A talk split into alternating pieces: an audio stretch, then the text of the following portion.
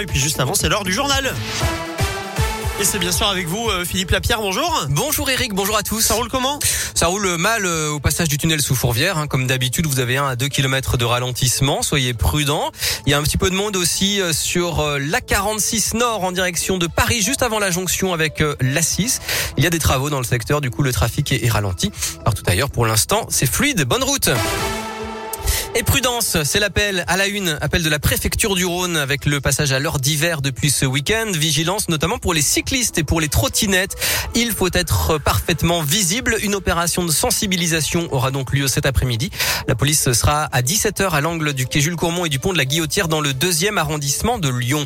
Prudence aussi avec des changements sur les routes du Grand Lyon. D'abord à Villeurbanne, la limitation de vitesse passe de 70 à 50 km heure sur le boulevard Laurent Bonnevet depuis ce matin sur euh, tout le long de la Et puis le cours Lafayette à Lyon va être coupé au moins jusqu'en février entre la Runet et le boulevard Jules Favre.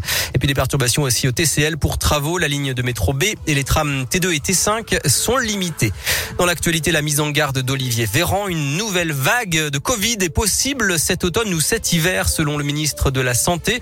Le taux d'incidence repart à la hausse en France. Il est à 54 dans le Rhône, 52 en Isère et 59 dans l'Ain. Une femme de 62 ans soupçonnée de tentative de meurtre à Voiron en Isère. Elle a été placée en garde à vue hier d'après le Dauphiné libéré. Elle a reconnu avoir frappé son mari au visage avec une masse pendant qu'il était dans son lit.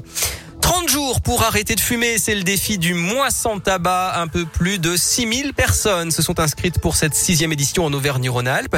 Marie Maléco est tabacologue au centre hospitalier Saint-Joseph-Saint-Luc à Lyon et le mois sans tabac a de plus en plus de succès. On s'est rendu compte en fait que ça entraînait les gens, ne serait-ce même que par le simple défi de est-ce que je peux arrêter pendant un mois? Beaucoup de jeunes réussissent. Or, on sait, les études ont montré que si on arrête pendant un mois, on multiplie par 5 ses chances de totalement arrêter le tabac. Alors, en France, on a de la chance, on a la possibilité de la médecine gratuite pour demander des consultations de tabacologie. Il faut y aller absolument. On a aussi la chance que les médicaments pour le sevrage tabagique sont remboursés par la sécurité sociale. Donc, il faut absolument y aller. C'est vraiment important. Et vous pouvez participer à des groupes de sevrage à l'hôpital Pierre Vertemer de Bron. Vous retrouvez plus d'infos sur tabacinfoservice.fr et sur radioscoop.com.